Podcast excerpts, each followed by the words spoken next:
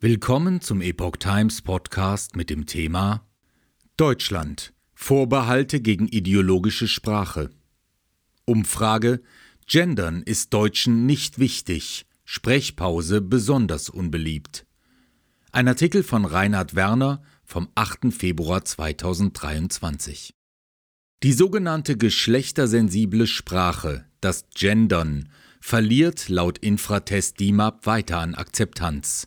Gebilligt werde lediglich die Doppelnennung.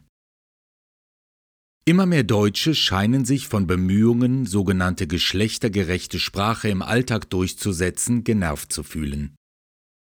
Eine jüngst veröffentlichte Umfrage von Infratest DIMAP im Auftrag des WDR macht deutlich, dass das Gendern einer deutlichen Mehrheit kein Anliegen ist. Wie der Deutschlandfunk berichtet, erklärten im Vorjahr 41 Prozent der Deutschen, es sei ihnen gar nicht wichtig, Sprache geschlechtersensibel zu gestalten. Im Jahr 2020 hatten dies erst etwa 30 Prozent geäußert. Der Anteil derjenigen, denen das Gendern sehr wichtig wäre, sank im gleichen Zeitraum von 19 auf 16 Prozent. Frage hatte das Meinungsforschungsinstitut 1000 Personen repräsentativ ausgewählt. Mehrzahl der Bürger auf Distanz zu Gendern mit Sprechpause. Auftraggeber der Umfrage war WDR-Programmdirektor Jörg Schönenborn. Gegenüber der Tagesschau äußerte er, Zitat, Für uns im WDR sind die Ergebnisse vor allem mit Blick auf unsere journalistische Arbeit interessant – denn Sprache ist unser wichtigstes Handwerkszeug. Zitat Ende. Im WDR beschäftige man sich schon lange mit dem Thema, erklärte Schönenborn. Beim Sender wolle man sich den Wünschen des Publikums anpassen, vor allem mit dem Blick auf das Gendern mittels Sprechpause, den sogenannten Gender Gap, könnte das Folgen haben. Diese Form des geschlechtergerechten Sprechens ist beim Publikum besonders unbeliebt. 69 Prozent finden sie weniger oder gar nicht gut. Als tendenziell positiv empfanden diese Sprechweise, die in den vergangenen Jahren häufiger in Fernsehsendungen und Werbung auftrat, nur 27 Prozent. Schönenborn dazu? Sprache ist ja etwas ganz Persönliches und wir wollen so sprechen wie unser Publikum.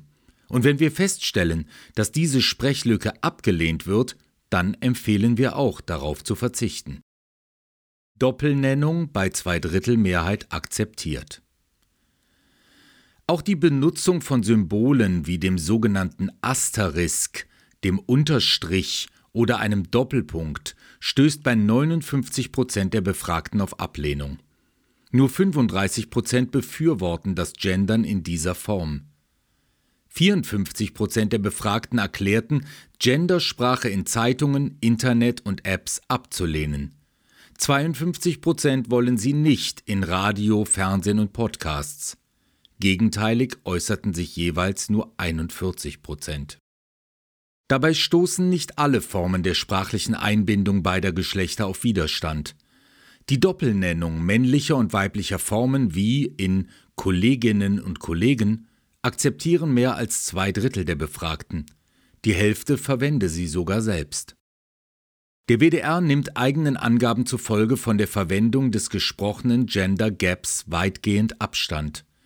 Lediglich einzelnen Redaktionen gestehe man zu, die Sprechpause zu nutzen, wenn, Zitat, die Form beim Publikum eines speziellen Angebots überwiegend vertraut und gebräuchlich ist.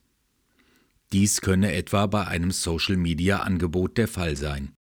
Man wolle die Entwicklung weiter beobachten, denn Sprache verändert sich. Ob dies allerdings auch für elitäre Bemühungen gilt, Menschen eine ihrer alltäglichen Lebensrealität vollständig fremde Art des Sprechens aufzudrängen, bleibt offen